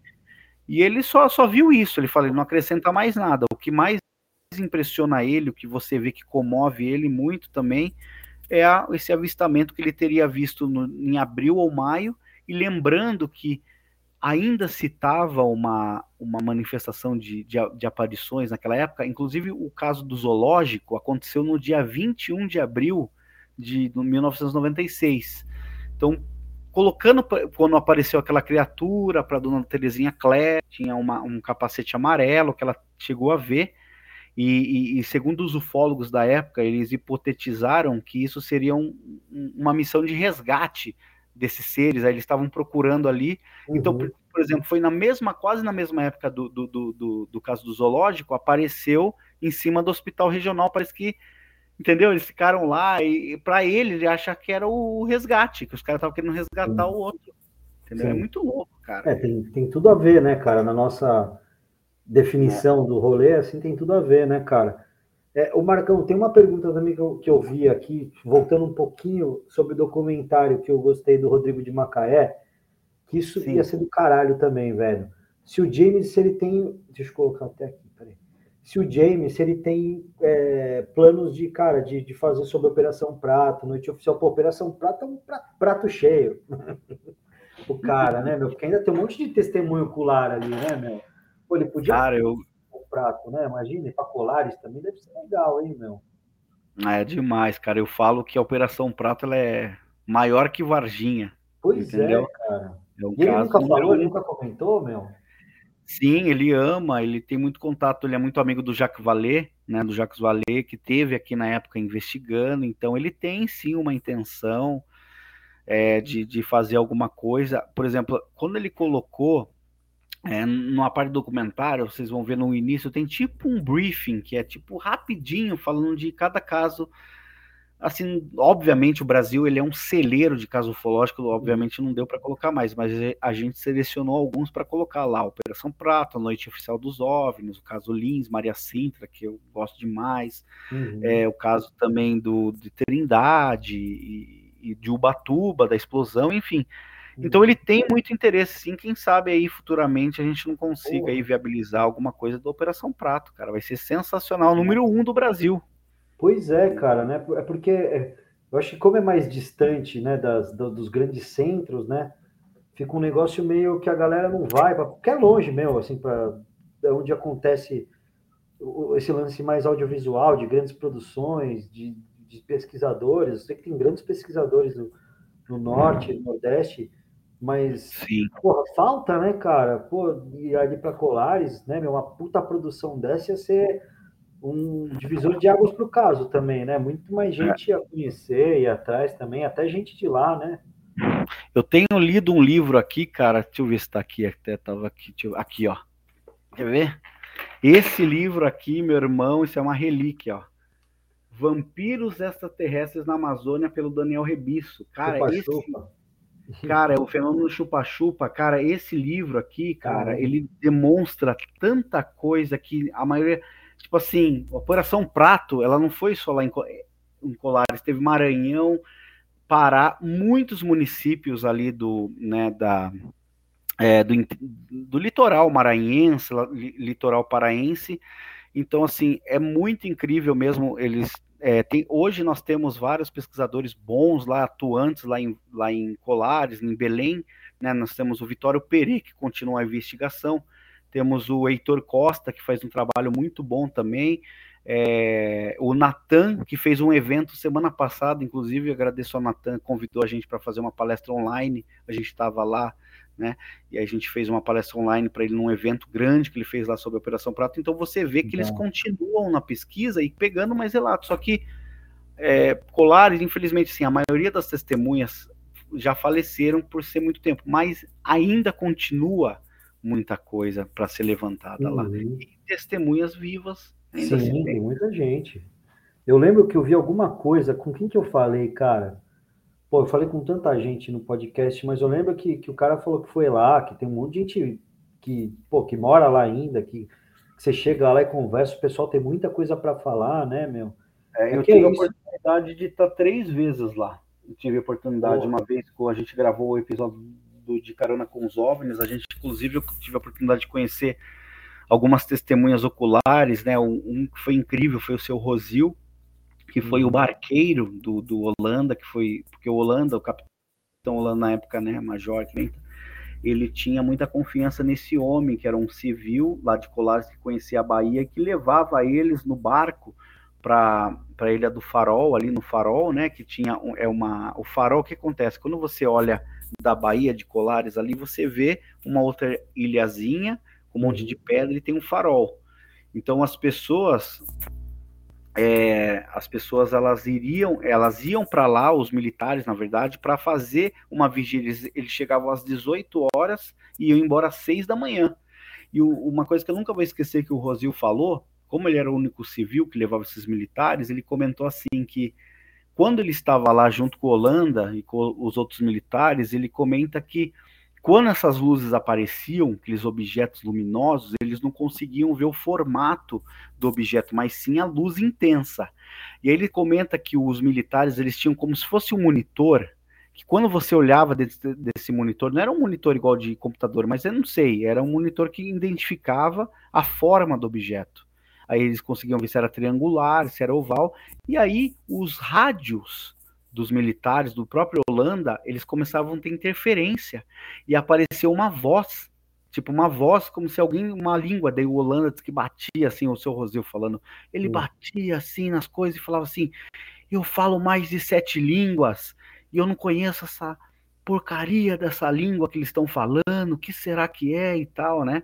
Uhum. Então, fora outros que a gente teve a oportunidade de conhecer lá, o seu Newton Cardoso, que foi atacado no pescoço, infelizmente e tal, né? Uhum. Então foi. Coisa, né? Então é isso, né? É incrível. Pô, espero que o dia eles animem fazer, né, Marcão? Ia ser tão legal, né, meu? Fazer. Uhum. Pô, e, e assim, até pensando, né, como diretor audiovisual, Tipo, pô, né? Cada imagem bonita ali, né? Dá pra fazer um puta trampo ali, né, cara? Muito trampo. Eu tô vendo aqui, eu vou tomar liberdade aqui, agora que eu tive acesso ao chat aqui, ah. eu tô vendo aqui o grande, grande Ataíde Ferreira, que é o meu grande irmão aí, um dos maiores pesquisadores, o maior pesquisador lá do Mato Grosso. Legal. Ele vai fazer um evento, aproveitar o Merchan aqui, ele vai fazer um grande evento lá em, em Barra do Garças, que é a localidade onde também se encontra a Serra do Roncador. Vai ser no dia 23, 24 e dia 25 de uh, de, de junho, comemorando o Dia Mundial da Ufologia. Ele convidou também para fazer uma palestra lá. Vou com muito orgulho, muita felicidade lá com, encontrar novamente com, com, com a Taíde e que vão ter presenças ilustres lá de pesquisadores renomados aí, o, né, o, o Carlos Alberto Machado, lá do, do Chupacabras e e aí do, dos encontros insólitos e vários outros pesquisadores de nome, Wagner Borges, enfim, vão estar tá lá para prestigiar. Então, aproveitando para convidar todo mundo aí para esse evento de parapsicologia e ufologia, né, do Mato Grosso, onde tem uma casuística incrível do Brasil, que infelizmente não chega muito para nós. Inclusive, eu ia te indicar o Ataíde um dia para você con conversar com ele aqui, você vai ficar. Oh, cara, o cara. Ele tem um vídeo de um ser que é tipo um morceguinho que a gente é. chama do ser alado, que ele não foi catalogado, cara. E ele, você precisa ver, eu não vou dar spoiler aqui, eu vou deixar para Taíde explicar Ô, aí. Ataíde. É o Ataídão. Vamos, vamos marcar aí, Ataíde. Ô, Ataíde, me passa a data aí, cara, e se esse evento também acontecer online, o site aí, depois para eu colocar aqui, cara. Se puder passar, tá?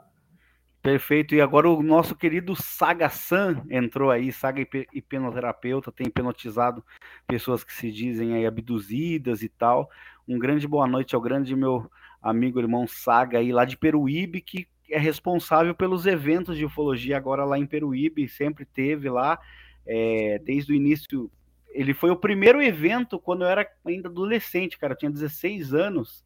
Hum. O Paulo Aníbal, o pessoal convidou para ir, eu tremi na base lá para fazer a palestra, a primeira palestra da minha vida, cara. Porra. E foi graças ao Saga que continua um trabalho incrível lá em Peruíbe. Né? Um abração, Saga. Pô, cara, aliás, nesse tempo, eu nem lembro se foi quando eu tava com o podcast ainda ou se eu já tinha dado uma parada, meu. Eu até comentei isso com você, com você, Marcão, que eu tive um sonho muito louco, né, meu, de abdução. E assim, eu nunca, assim, eu, é o que eu sempre falo para a galera, eu nunca vi nada. Assim, já vi algumas coisas que eu suspeito, mas também pode não ser porque é muito longe e, e eu não posso afirmar, né? Mas, porra, eu tive um sonho, cara, no, no, no, fim da pandemia aí, que foi uma coisa maluca. Acordei com uma marca aqui no. Aqui não, no, eu até tirei uma foto na, atrás da orelha, cara. Acordei com uma. Aí eu, uhum. não, porque, meu, eu tive um sonho muito doido, que eu tava muito louco. Eu tava com a minha irmã tipo num estádio do Morumbi, assim, né? Onde você entra na arquibancada, assim, naquele, nos anéis do estádio, né? Que você vai uhum. entrar na arquibancada. Eu tava com ela, não sei porquê, que minha irmã que me introduziu um pouco nesse mundo ufologia, que ela assinava super interessante. Eu comecei a gostar daí. Não sei se é porque isso tem a ver. Mas eu tava com a minha irmã, cara, de repente veio uma luz assim, mano. Clau, uma luz branca, e não sei o que. Aí eu acordei. Cara, mas eu acordei com uma como é que chama assim, meu, suando frio, com putz, tremendo, suando frio, tremendo, suando frio, não parava, não parava, não parava, não parava. Eu falei, caralho, o que aconteceu comigo, meu? Aí eu fui no banheiro, assim, tinha uma marca atrás da minha orelha, assim, falei, puta que, não sei o que esses filhos da mãe vieram. até abri a janela, deixa eu ver se eles estão aí, ainda não tinha ninguém. Mas... que doido, cara. É, fala é. com o Saga. Pois o Saga, é. O Saga é muito bom. Até em Peruíbe, ele faz os eventos lá. Acho que vai ter um evento esse ano aí, depois ele nos passa, a gente divulga o evento. Oh, com certeza, me passa aí que eu, que eu divulgo.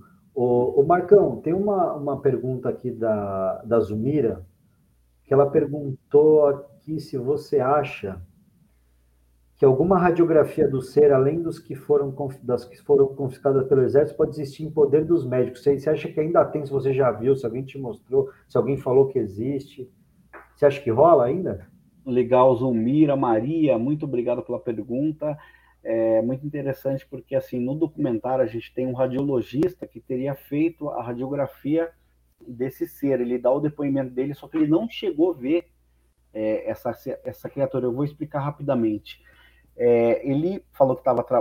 Ele não se lembra a data, também em janeiro de 96. Ele recebeu uma instrução do diretor Adilson Zier, que iriam vir algumas autoridades para é, fazer uma, uma um raio-x tal, beleza. Então, normalmente, esse, esse senhor ele trabalhava lá no regional desde 1975, então é uma pessoa bem é, influente lá, e ele foi é, para fazer o raio-x. Quando ele chegou na sala, né, ele estava esperando, aí ele comenta que entrou quatro militares, dois fardados da Polícia Militar do Sul de Minas e dois fardados com a camuflagem do Exército. Eles estavam com máscaras, luvas, avental, e um deles chegou, antes deles trazerem uma caixa, ele chegou com como se fosse um, um uma pomada para passar no nariz, por causa que o odor estava muito forte. E aí ele comenta que daí ele já achou meio estranho, que os caras já chegaram, aí mandaram ele passar esse negócio no nariz, ele falou que passou dentro da máscara, isso em 96, né, ali, janeiro. Aí ele foi, disse que os caras chegaram com uma, uma caixa, tipo aquelas que comportam defunto, abriram e tiraram um saco plástico preto, só que aquele plástico que geralmente comporta defunto, que é com um zíper até o teto. Aí ele fala que derrubou os militares a todo momento, ficaram ali junto com ele, colocaram esse, esse, essa, esse saco na, dentro da, ali do local de onde fazer o, a radiografia. Ele comenta que na época a radiografia era analógica, não é como hoje digital, então ele uhum. tinha que, que, colocar nas placas aqueles, né, aqueles, aquelas coisas para tirar foto, fotografia, os filmes, né? E ele fez, só que ele falou assim que às vezes ele precisava mexer no, no plástico, no cadáver, para colocar embaixo certinho. Diz que os militares em nenhum momento deixou ele colocar a mão no saco plástico ali, apalpar. Eles que erguiam, falaram, não, não, peraí, onde que você precisa? É aqui? Tal. Aí diz que foi coluna cervical, coluna, é, coluna cervical, tórax, é, entre outros membros do corpo, menos da cabeça e do pé. E aí ele foi né, posicionando e no momento que ele precisava colocar, o, os próprios dois militares que guiam, não, não, não precisa tocar, deixa que a gente move aqui. A gente move e você coloca. Ele colocava. Aí ele foi feito a radiografia, ele falou que foi uma coisa que durou, foi bem rápida. Diz que o, a revelação que, que ele fazia na época, eles levavam uma sala que, que é totalmente escura que fazia a revelação desse, desse material. Ele falou assim que em todos os anos de é, de, de, procedimento que ele fez, ele já, teria, já tinha feito radiografia em corpo exumado, estava acostumado a fazer, né, muita experiência. Ele falou que todos os procedimentos ele pegava, né, aquele, aquele filme, né, quando saía a impressão, olhava contra a luz, que geralmente os médicos fazem, né, o radiologista, uhum. para ver se as imagens estavam no padrão. E ele percebeu que é, esse dia não foi. Os militares pegaram esse material, colocaram dentro do envelope e não deixaram ele olhar. Tipo assim, ele meio que achou meio estranho, meio que os caras meio que mandando ali, né? Meio né, rudes. Aí no final, quando ele terminou, ele falou que foi muito rápido, teria durado uns 25 minutos, no máximo meia hora. Ele falou assim que os caras chegaram para ele no final e falaram assim, olha, o senhor fez o seu trabalho, é, muito obrigado. É, o senhor não comente nada do que o senhor viu, do que o senhor fez tá bom? Daí ele, ah, não, tá bom. E aí ele ficou calado durante muito tempo sobre essa ação. E o que o, o mais interessante que ele comenta também é sobre o odor do cheiro, que ele falou assim, eu estava acostumado a fazer exuma, é, radiografias em corpos já exumados, ou cadáver, ou em pessoa. Uhum. Eu nunca, obviamente, se tem o odor, né, se tem o cheiro, mas uh, nesse dia o odor era muito forte, era um odor diferente, parece que cheirava, não sei se era amoníaco junto com enxofre, e que depois que ele saiu da sala, que era por volta de umas 10 horas da manhã, eles isolaram a sala, a parte do raio-x, fecharam até um determinado horário, porque ninguém aguentava ficar por causa do cheiro. Inclusive, eles tiveram que cancelar o atendimento do público que iria lá por causa desse odor. E aí ficou fechado durante três dias. Ele não fala durante três dias, mas quem fala é o outro rapaz que nós conversamos esse dia que bate muito, que ele fala que fecharam a radiologia.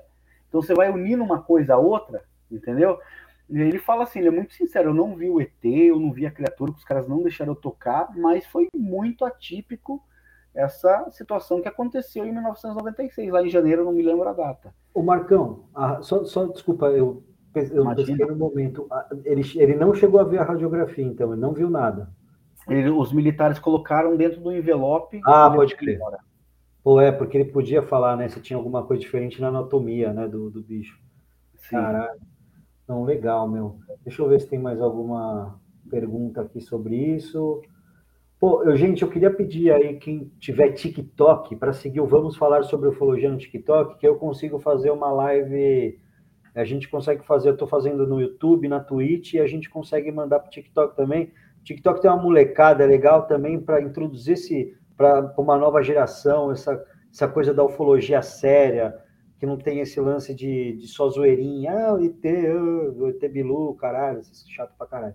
Então é legal, de repente, a gente introduzir, de repente tem uma molecada aí, uma nova geração que vai começar a estudar. Então, sei lá, eu achei que seria por bem a gente tentar, né, humildemente aqui com o meu canal, tentar, de repente, colocar um conteúdo aí para a molecada no TikTok. Então, quem puder seguir ali para dar uma força, eu preciso de mil seguidores lá para fazer live. Não é fácil. Mas é isso. Pô, fazer um TikTok também, eu não tenho isso aí, eu nem sei. É, não, é. Cara, eu tenho um TikTok, mas meu TikTok só aparece comida. Uhum. Vai, vai dando like, tá ligado? Pra, te, né, pra, pra mostrar o que você quer, pra você não parar de usar aquela porra. Bom, meu, já fiz um monte de coisa boa, cara, lá. É bom, meu. TikTok é legal, porque, como são vídeos curtos, eu tô postando uns vídeos lá de famosos é, falando sobre OVNIs, né? Então, Sim. assim, então são vídeos curtinhos, tal. Aí, pô, tem umas receitas, cara. Às vezes você vai ver no YouTube, uma receita de 10 minutos, você não tem paciência. Mas no TikTok o cara vai pá, pá, pá, pá, pá, você vai pausando, pô, é fácil fazer. Eu gosto de cozinhar, vai legal, cara. Vai legal, Ô, gente, queria pedir aí para seguir aí o, o Marcão, para quem ainda não segue aí no Instagram, aí arroba Leal Marco Aurélio. Obrigadão. Certo? Para quem também está chegando agora não me conhece, também arroba Vamos falar sobre ufologia no Instagram, TikTok, é, Twitch, YouTube também. Então, por favor, se, se tiver relato também, eu quero fazer é, alguns vídeos sobre relatos, é, galera aí que, que já passou por alguma coisa, também alguém, às vezes alguém quer um contato do Marcão, quer mandar alguma coisa para ele, eu imagino que o Marcão recebe coisa para cacete, para dar uma analisada, né? Sempre importante, às vezes você tira uma foto, fez um vídeo, para você não tem importância, ou há muito tempo atrás, é legal a gente ter esse material, o Marcão ter esse documento com ele. E Marcão, mano, te agradeço demais aí, velho. Mais uma vez aí, por você, pô, sempre gente finíssima em, em participar aí na, e principalmente na volta do canal aí. Obrigado, viu, mano? Pô, cara, eu, eu que agradeço você, a todos os telespectadores aí, você, o pessoal, a galera que não conhece, tá chegando pela primeira vez, maratone aí no canal do Vamos falar de ufologia, que é muito bom, cara, sem, sem puxar saco do, do, do Gutão. Tem muitas entrevistas boas ali que ele fez já né, um tempo atrás, o próprio Gevaer, com outras figuras da ufologia. É muito bom mesmo. Então, galera, coloca aí, ative o sininho aí, tanto aqui como, no, no TikTok, eu não sei se é sininho, mas enfim. É. Nem eu sei o que é, mas me inscreve lá que eu preciso de seguidor no TikTok, por favor. Meu, eu queria indicar, eu sempre indico assim, todo mundo fala, pô, qual é o primeiro vídeo que eu, que eu posso ver do canal, né? Assim, para quem tá chegando agora. Pô, cara, tem um episódio que eu gosto muito, que é do Chiquinho de Gatu, é, Gatu né? Isso, do Chiquinho. Esse cara é foda, meu. Então, é assim, tem, tem dois episódios sobre o Chiquinho de Gatu. Se você quiser dar uma olhada no canal aí, que são episódios legais. Pô, aliás, queria muito para lá, cara. Deve ser muito foda, né? É interessante que o Chiquinho ele apareceu lá no De Carona com os OVNIs, no episódio, mas assim, infelizmente, por causa da grade, teve que cortar muito do que ele falou. Então, o seu canal, cara, tem muita coisa inédita que ele, tipo assim, complemento né, do episódio. Porra, é, modéstia à parte aí, no, aí quando a gente estava ativo, pô, fiz umas entrevistas bem legais, cara. Tem o, o Rony Vernet. Vernet. Grande brother, está fazendo um trabalho incrível, um dos nomes a revelações aí da ufologia, né, dessa nova geração, vamos dizer, de uns anos para cá, vários anos para cá, é, é, conseguiu aí liberamentos referentes a um caso do Acre, é, pela lei de acesso à informação, um pesquisador incrível, muito amigo, um abração para o Rony. Pois é, cara, eu consegui umas entrevistas de uns caras que o que, eu, que é isso, né, meu? Infelizmente na ufologia, o que eu às vezes me cansa um pouco a paciência é a galera que viaja demais, sabe? Tipo, que acredita em qualquer coisa, né? Então, assim, eu consegui falar com gente tipo Rony, é, meu, Flávio, Flávio Tobler, lá do, do Norte também, que é um cara legal, o Ricardo Varela, pô, uma galera legal, cara, de, né, morfologia séria, sabe? Que faz um trabalho é, pô, legal, né, meu? E o Marcão, obviamente, né? O, o João Marcelo, né? Uma galera foda, pô, o próprio Thiago Tiquete, o tanta gente aí que eu consegui falar, o Arthur também, o Arthur está sumido, faz tempo que eu não falo com o Arthur, mas enfim, a, a maravilhosa Lala Barreto também faz tempo que eu não falo com a Lala também, vou até ver se eu consigo fazer um episódio com ela, que eu adoro a Lala, cara. a Lala é incrível, cara. Você acredita que a Lala foi uma das nossas apoiadores agora lá em Varginha? Aproveitar aqui a oportunidade para agradecer a grande Lala. Ela nos ajudou, inclusive, financeiramente para ficar lá esses tempos lá fazendo pesquisa. Obviamente, a gente passava todo o relatório, assim, as coisas que a gente conseguia para ela e tal. Uhum. Mas ela é uma pesquisadora fantástica também. Porra. Né? A Lala é foda, meu. Eu amo a Lala, cara. Pô, eu também. É é incrível, né? Eu consegui fazer também Mulheres na Ufologia, um, um, fui com a Lala e a, e a, e a Daniele Pedra, que a gente fez. Ah, que legal, cara. Sim. É, mas, é, tem muita gente, tem muita mulherada boa aí na ufologia. Tem, né? tem, tem, cara, tem. Nossa, muito bom. Ah, é isso, gente. Quem quiser aí dar uma maratonada, eu, eu indico essas, esses episódios aí. Espero que aí mais para frente também eu quero fazer uns reacts aí, eu queria pegar uns vídeos, fazer uns reacts aí que eu acho interessante a gente fazer umas coisas até engraçadas, tem umas coisas tão, tão bizarras que chega a ser engraçada que infelizmente muita gente acredita, mas é legal para desmistificar isso, né?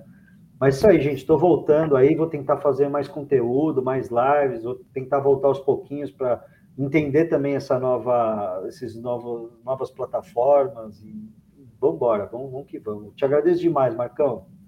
Porra, eu que agradeço você, meu irmãozão aí, porra, faz um trabalho muito bom, centrado, né, pé no chão, maravilhoso, cara. Só tem indicar muito, tem muito fólogo aí para você, muito pesquisador sério aí para você é, entrevistar, enfim, maravilhoso. Pode conta com a gente aí, Não, irmãozão. Te agradeço demais. É isso aí, gente. Agradeço aí todo mundo que, que participou, né? O, o Mirante Mates, o Mira, o Rodrigo de Macaé, é, Vinícius Pacheco, é, esse Arqueria Indiana Bounce, porra, não, não, não é esse cara, tinha um cara de Portugal que me mandava umas mensagens que também era de negócio de arqueria, aí o Saga, quem mais? A Taíde, bola, Taíde, depois entre em contato aí, meu, que eu quero falar com você, cara, o Everton Calisto, Francisco Sense, Uh... Francisco Sense, meu irmãozão aqui de Sorocaba, não sabia que ele estava na live. Um abração, grande Chicão. Vamos fazer churrasco aí em breve, hein? Ora, churrascão, Alex Lotti, Davi Vanzin, enfim, gente, muito obrigado. Obrigado de novo, Marcão, a todo mundo que participou. Espero que semana que vem a gente esteja por aí. E não esqueçam, olhe sempre para o céu. Valeu!